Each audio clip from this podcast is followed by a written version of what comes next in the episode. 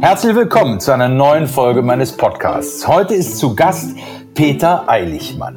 Ihr werdet Peter Eilichmann vielleicht noch nicht unbedingt kennen. Er ist einer meiner Mandanten. Und Peter Eilichmann spricht heute mit mir über seine Erfahrungen aus einem Strafprozess. Er war nämlich Angeklagter. Hallo Peter. Ja, hallo Ingo, grüß dich. Peter, wir haben ja im Vorfeld mal darüber gesprochen, mm, was das eigentlich bedeutet für jemanden, der bislang mit der Justiz noch nie irgendetwas mhm. zu tun gehabt hat, Angeklagter zu sein. Wie alt bist du eigentlich? Ich bin im Juni 50 geworden. Also 50 also, Jahre ja. ohne polizeiliche Erfahrung, ohne irgendwann mal Opfer einer Ermittlung zu sein oder aber äh, Täter einer Ermittlung zu sein mhm. oder aber mhm. sogar verurteilt zu sein, oder? Ja, natürlich, klar. Also ich kenne so Geschichten eigentlich nur aus dem Tatort. Die gucke ich mir tatsächlich gerne mal an, Sonntagabend. Und ähm, so dieser Moment, wo da wie eine Falle zuschnappt und weiß genau, man, man war es nicht, man, man kann das ja gar nicht fassen. Mhm. So ist es mir gegangen. Also du steckst in so einem Ding drin, wie in einem Tunnel und denkst, nee, das ist jetzt nicht wahr. Wie, wie, wie bist du eigentlich darauf gekommen, dass das gegen dich ermittelt wird, dass die Polizei hinter dir her ist? Das heißt hinter mir her? Die haben mich quasi richtig äh, abgefangen. Ähm, ohne das jetzt zu sehr auszuweiten, es war fast wie eine kleine Hetzjagd. Und dann hieß es aufs Revier. Und da kam Was heißt das? Warst du mit dem Auto unterwegs? Ich war mit dem Auto unterwegs. Mhm. Und ähm, im Endeffekt stand ich, es war auch ganz seltsam, sind noch zwei andere Autos an mir vorbeigefahren, was schon ganz komisch war. Und ich war an eine Kreuzung ab, angehalten und dann kamen die von links angeschossen. Mhm. Und äh, das war eigentlich so erst so wirklich im Auto, wie im Film, hinten rein, ne, haben sie mir dann gesagt, worum es geht. Und da bin ich eigentlich erstmal aus, ja, ich bin aus allen Wolken gefallen und habe erstmal total mit einer Verwechslung gerechnet. Also irgendwie, das, das kann nicht sein. Es ging darum, mir wurde ähm, ja der Tatvorwurf gemacht, eine du kannst es wahrscheinlich besser erklären, exhibis, exhibitionistische Handlung vorgenommen zu haben oder was wir beide ja auch dann in, in der Nachbearbeitung gesehen haben, Mehrzahl Handlungen auch noch. Ja. Also ja, du, sollst, du sollst, um es auf den Punkt zu bringen, du sollst für ja. irgendeiner Frau die Hosen runtergelassen haben. Das war ganz, ganz und das genau. auch noch in einer sexuellen Absicht. Ja. Die Frau soll dich dabei entblößt gesehen haben. Das war der Tatvorwurf. Ja, und du wusstest ja entblößt. überhaupt nichts damit anzufangen. Ne? Überhaupt nicht, null. Ich war, also ich konnte das gar nicht einreihen. Ich habe dann erstmal versucht, das aufzuklären. So nach dem Motto, äh, Verwechslung, irgendwas, vielleicht bin ich aus dem Auto gegangen, habe gepinkelt auf gut Deutsch. Man hat irgendwie gedacht, hä, was macht er? Also für mich war das überhaupt nicht verständlich. Und wie hast du dich dann, denn bei der Polizei benommen?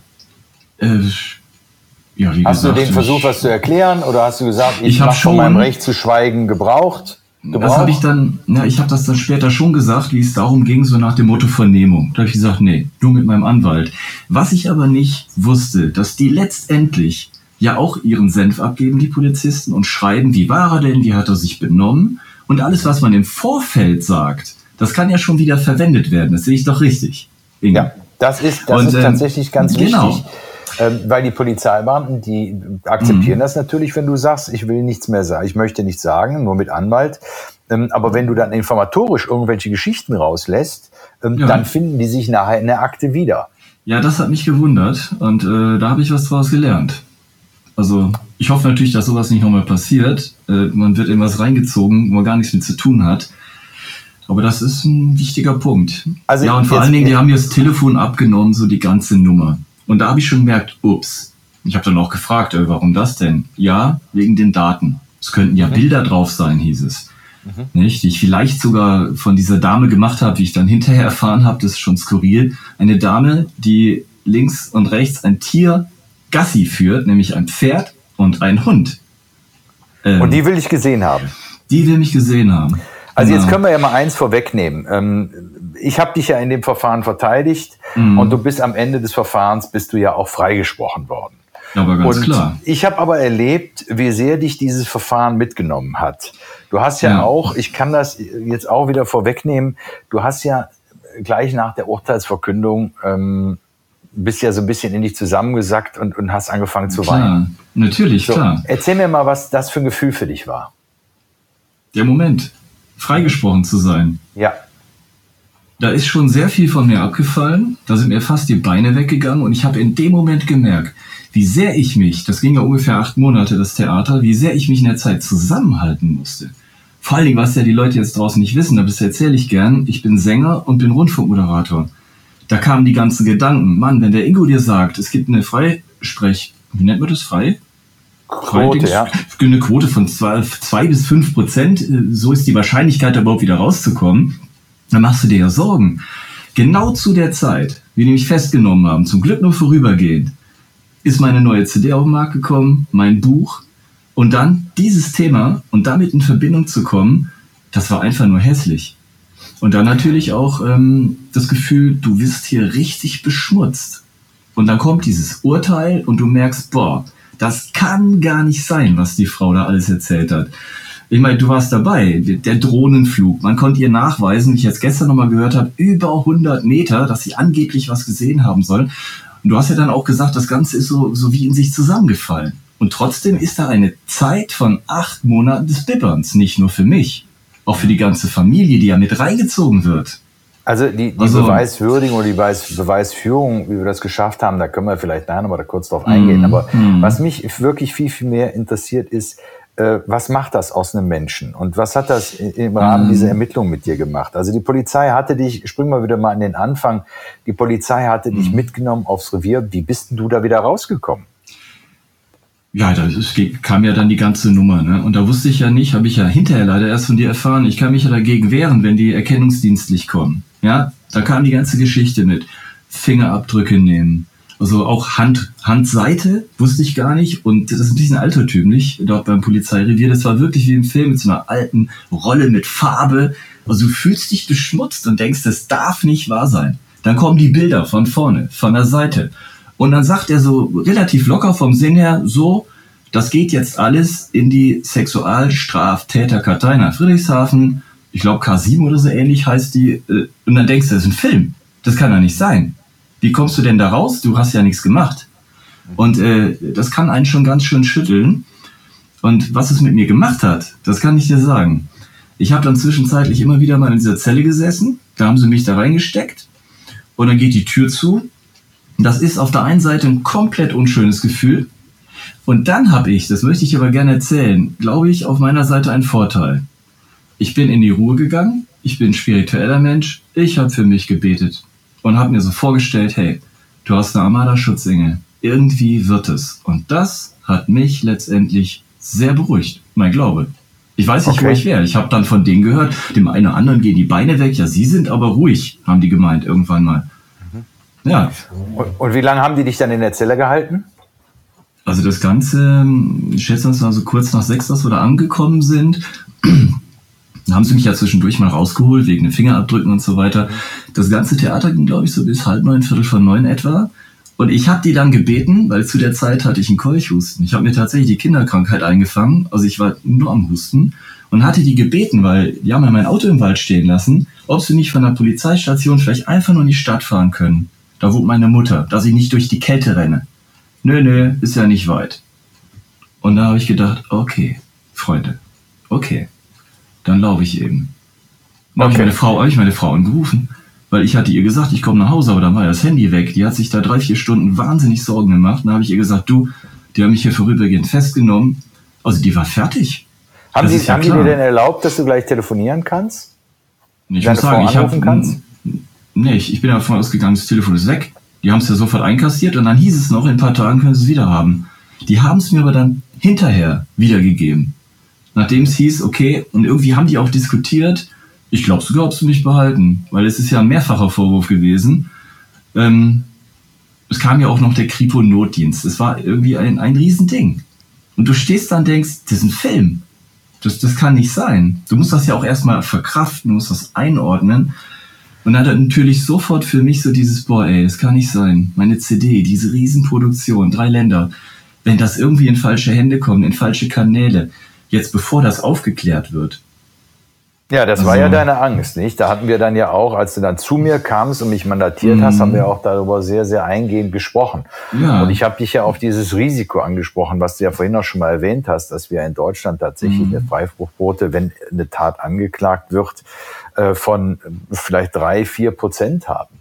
Ja, ich habe das auch ernst so. genommen, dass du das gesagt hast. Du hast mir eigentlich empfohlen, pass auf, jetzt minimier das Risiko und nimm, nimm das letztendlich an bevor ja, jetzt müssen wir nochmal ja. erklären, was du annehmen solltest, nicht? Also ich hatte dann ja, ja, zwischenzeitlich mal mit dem Staatsanwalt gesprochen und hatte gefragt, sag mal, müssen wir das Ding tatsächlich zu einer Hauptverhandlung kommen und habe auch darauf hingewiesen, mhm. äh, dass du eben deine CD rausgebracht hast und wir wissen ja immer alle, dass da eventuell dann nachher noch ein Kamerateam kommt, äh, mhm. zumindest aber ein Fotograf und, und, und, da werden versucht, Fotos zu schießen von dem ja, Ganzen. Klar, und davor klar. wollte ich dich ja bewahren. Und dann haben, hat der Staatsanwalt sehr verständnisvoll gesagt, okay, er könnte sich vorstellen, weil es sei ja nicht so ein äh, großer Verstoß, ähm, dass er das Verfahren, weil du ja auch keinerlei Eintragungen hattest, ähm, mit Zustimmung des Gerichtes ähm, einstellt, beziehungsweise das Gericht mit seiner hm. Zustimmung einstellt.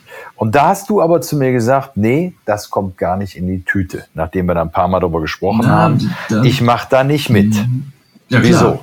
Wieso wolltest einfach. du trotzdem dieses Risiko eingehen, obwohl du wusstest, äh, CD draußen, äh, Buch kommt oder ist schon draußen? Äh, kann ich dir sagen.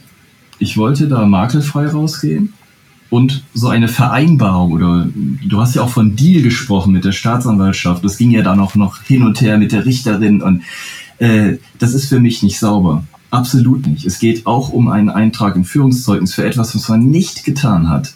Ja, da hatte darauf hingewiesen, der wäre ja. ja. nicht in dem Führungszeugnis, im normalen Führungszeugnis drin gewesen, dieser Eintrag. Nee, wäre aber, wär wär eine Einstellung gewesen. Wäre aber im Erweiterten drin gewesen, so habe ich das verstanden. Und ich wollte vor allen Dingen auch äh, von diesem seltsamen Ding freigesprochen werden, weil es einfach nicht stimmt. Ich habe das nicht gemacht, was sich ja auch letztendlich gezeigt hat.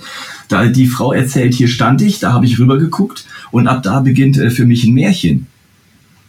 Und ich finde das jetzt echt toll, dass das geklappt hat mit einem für mich lupenreinen Freispruch.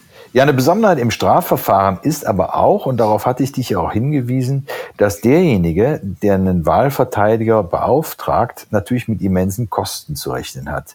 Und diese Kosten werden im Falle eines Freispruches ja nicht gesamt von der Staatskasse übernommen.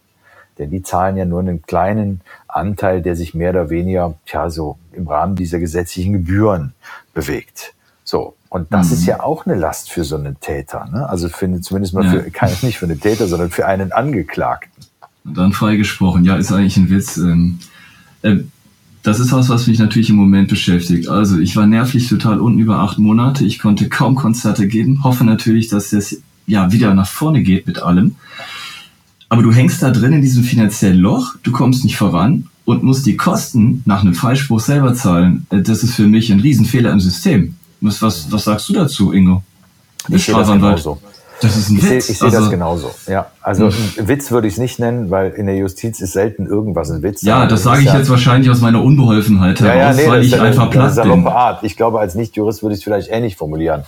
Nee, das ist tatsächlich ein Problem. Mhm. Und wenn hm. man sich jetzt mal überlegt, ähm, du hast da einen riesen Strafprozess, der vielleicht über, weiß nicht, 20, 30 Hauptverhandlungstage mhm. geht, mhm. Äh, da kannst du mit, ähm, mit, mit Kosten von, ich sage jetzt mal, mit Vorbereitungskosten für den Verteidiger von 100.000 Euro rechnen. Und ja. jetzt stell dir vor, du wirst dann freigesprochen und kriegst dann von dem ganzen Kram kriegst du vielleicht äh, 10.000 zurück, wenn du Glück hast. Ingo. Und das ist natürlich ja. schon heftig. Ich habe dir da erzählt, dass ich an meinem Angelsee zufällig, wenn es Zufälle gibt, meinen Harry Wörz getroffen habe. Und wir haben uns eingehend über dieses Thema unterhalten. Hab ich ja, jetzt gedacht, müssen wir natürlich erklären, wer Harry Wörz ist. Harry ja, okay. Wörz ist ein unschuldig verurteilter äh, Täter. Der hat äh, wegen Mordes mehrere Jahre in einer deutschen Haftanstalt gesessen mhm. und hat dann schlussendlich von, vom Land Baden-Württemberg eine mhm. ähm, Haftentschädigung erhalten in Höhe von, ich glaube, 300.000 Euro, sowas. Na, es hat letztendlich, ja, er musste es ja versteuern in dem Sinne. Das hat ja, er ja, gut, erzählt. Also, also, das war ja, ganz aber bekommen krass. hat er 300, dann hat er behalten können äh, 150. Nee, aber was ich so tragisch fand an der Begegnung dann, was mich sehr lang beschäftigt hat, ich bin nicht aus den Schulden raus, sagte er. Trotz der Entschädigung. Und das ist natürlich ein Ding. Also, hm. Ja, das ist schon, das ist schon mhm. heftig und da ist sicherlich auch mal an uns allen darüber nachzudenken, ob das so weiter bestehen bleiben kann oder nicht. Denn es ist ja nicht einsehbar. Wir wollen im Rahmen mhm. des Staates wollen wir ähm, Strafurteile äh, tja, verhängen können. Und dann müssen wir auch mhm. damit rechnen, dass wir Fehlurteile äh, fällen. So. Und ähm, diese Fehlurteile, beziehungsweise die Betroffenen dieser Fehlurteile, lass sie mhm. sogar Opfer nennen, die müssen mhm. natürlich so gestellt werden, wie, wie sie stehen würden, äh, mhm. wenn sie nicht mhm. unschuldig inhaftiert worden wären. So, das schaffst du natürlich auf der menschlichen Ebene nie. Weil mhm. wenn jemand mal unschuldig im Gefängnis gesessen hat, ein paar Jahre, dann wirst du dem die Jahre nicht wiedergeben können. Mhm. Aber zumindest die finanziellen Nachteile, die er erlitten hat, ich glaube, da sollten wir alle äh, drüber nachdenken, dass wir solchen Menschen die Möglichkeit geben, dass diese finanziellen Nachteile auch komplett mhm. wieder ausgeglichen werden. Das wäre auch ein Anliegen für mich. Ja, finde ich einen ganz wichtigen Punkt. Das war ein Kamerateam da äh, von der ARD und ähm, du hast das ja auch ganz deutlich gesagt. Ne? Was ich, also wo ich mich freuen würde, wenn, wenn dieser Fall, wenn es jetzt auch nicht Harry Würz ist, was mich angeht, aber wenn das wirklich publik wird, weil es steckt ja noch was dahinter. Was mir jetzt passiert ist, kann jedem passieren. Ja. Das ist also nicht etwas, wo man denkt, oh ja, dem ist halt passiert, ich bin da sicher. Oder wie siehst du das, Ingo? Also zumindest kann es jedem, lass mich das salopp formulieren, äh, mhm. passieren, der eventuell irgendwo in der Öffentlichkeit mal uriniert. Äh, und ähm, wir müssen dieser Zeugin zugutehalten, dass sie ja im Strafverfahren dann ähm, sehr offen war und auch gesagt hat, dass sie äh, weder Haut noch, also kein Penis gesehen hat und auch im Geschlechtsbereich oder im Genitalbereich keine Haut gesehen hat.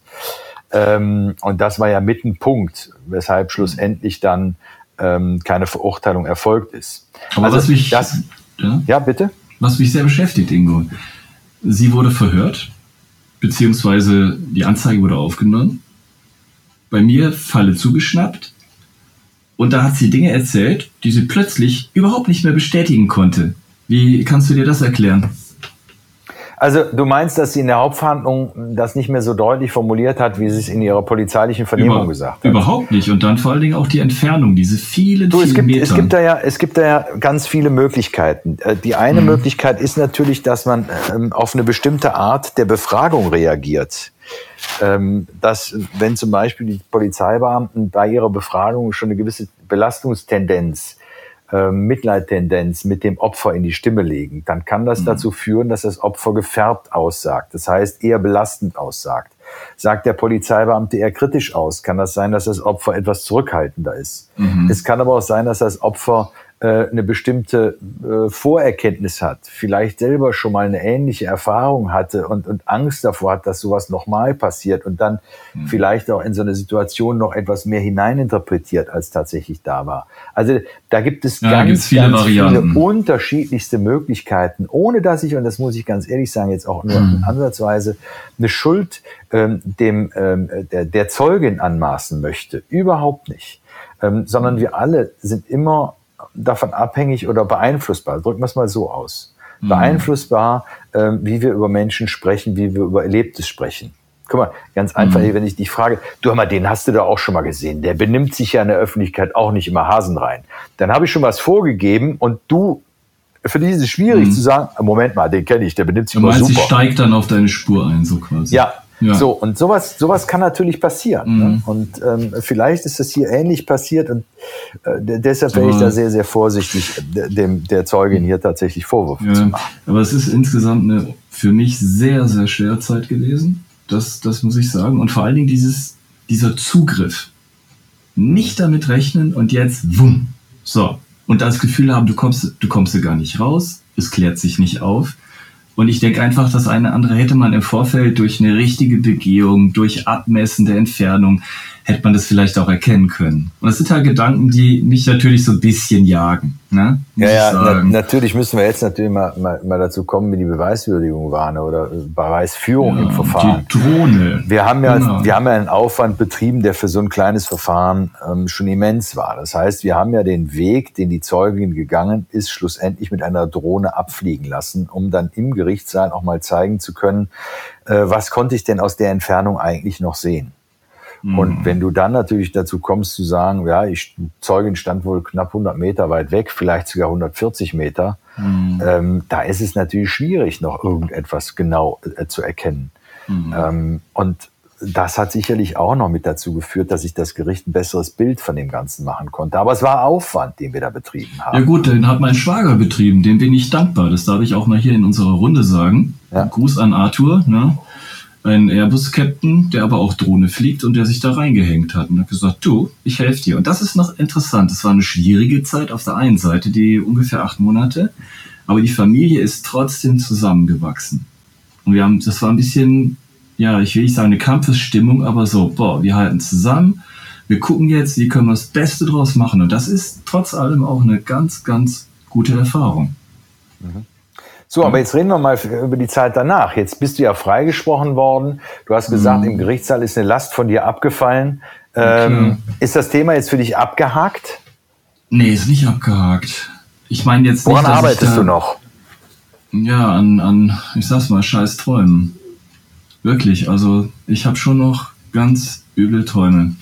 Und wenn mir ein Polizeiwagen entgegenkommt, kriege ich kurz Bauchweh. Und da merke ich, dass mich das, also auch gerade die Festnahme, das hat mich belastet. Mhm. Also ist jetzt nur ein Beispiel. Und, ähm, also du schläfst immer noch schlecht. Also ich schlafe nicht besonders gut. Und mir geht einfach auch das Ganze durch den Kopf. Mir geht das Thema Gerechtigkeit durch den Kopf. Dann ähm, bin ich jetzt anscheinend vorgeschlagen beim SWR. Da gibt es eine Woche der Gerechtigkeit als Themenwoche. Und da mache ich mir auch Gedanken. Ne? Also überhaupt das Thema Gerechtigkeit. Mhm. Sag mal, wie, wie geht denn die Bevölkerung mit dir um? Hast du damals, als dieser Vorwurf kam, gab es da ähm, Reaktionen aus deinem Dorf, aus dem Ort, in dem du ja. lebst? Haben die das mitbekommen? Ja, ja, da gab es ein paar, die es mitbekommen haben. Und ich habe es auch mitbekommen. Ich bin dann auch mal durch Schottenreutte spaziert, äh, um das ein bisschen zu verarbeiten. Da sind welche stehen geblieben, da sind auch welche am Haus vorbeigelaufen und mit dem Finger drauf gezeigt. Es ist ja klar, es ist ein kleines Dorf, daneben nochmal ein kleineres Dorf, wo es passiert ist.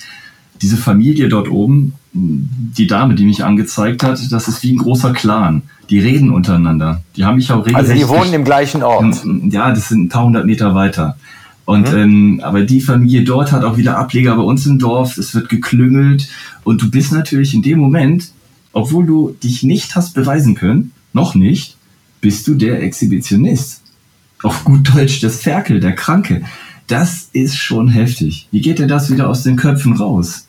Nicht? Ja, das also, ist eben die Frage. Ist es nach der Verurteilung, da hat es ja einen dicken Zeitungsartikel zugegeben, ist es nach der Verurteilung gerade gebogen gewesen?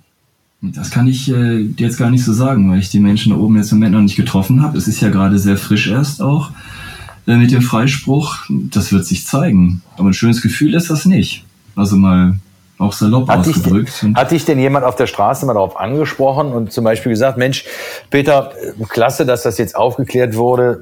Wir haben ja sowieso von Anfang an alle gewusst, dass das passt gar nicht zu dir, das, das kannst du gar nicht sein. Ja, habe ich schon erlebt, genau jemand bei uns aus dem Dorf, der ganz konkret gesagt hat, hey, boah, ich habe ja was gelesen, sag mal, ne, du hast da, da oben ein Buch geschrieben, es geht doch um dich.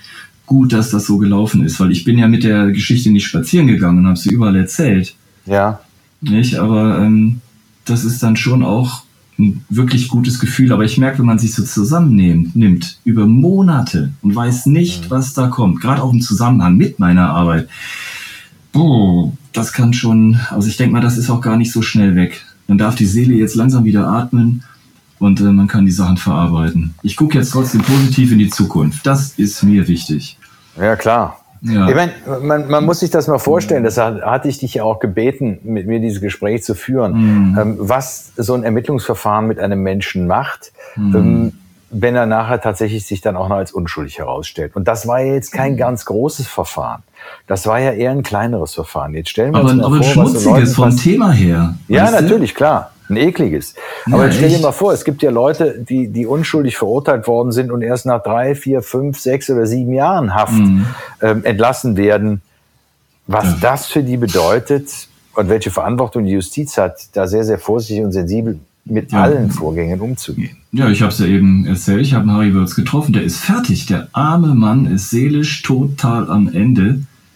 Und das ist eine ganz interessante Sache. Den haben sie ja eingesperrt auch lange Zeit.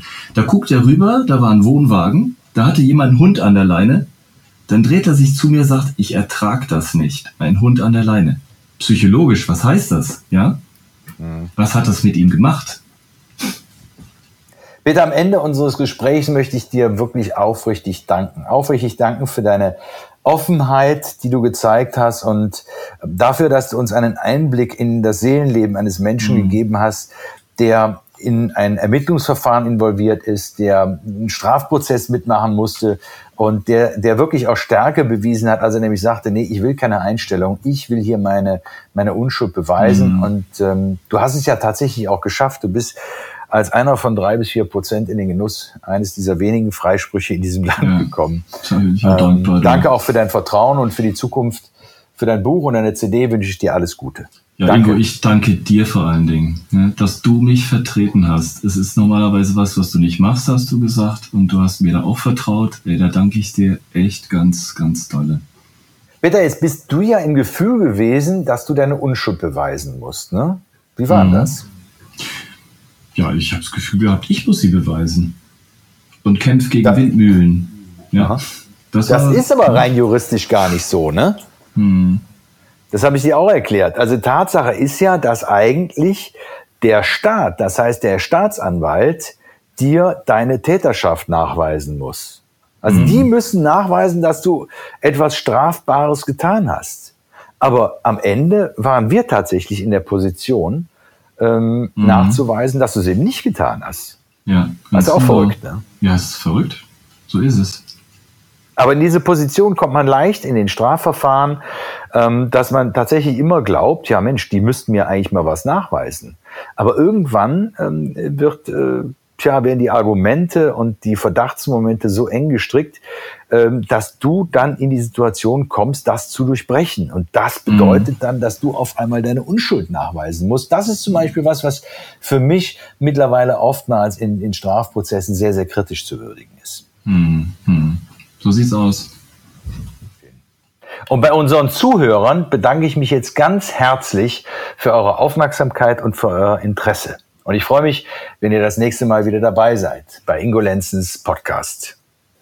Und wenn ihr mehr von mir hören wollt, dann kommt doch zu einem meiner Auftritte. Ich gehe nämlich auf Tour im Jahre 2019. Und da bin ich dann in München, in Leipzig, in Berlin, in Köln und in Hamburg. Und ich würde mich freuen, wenn wir uns da sehen. Und dann gibt es mehr aus der Welt des Rechts.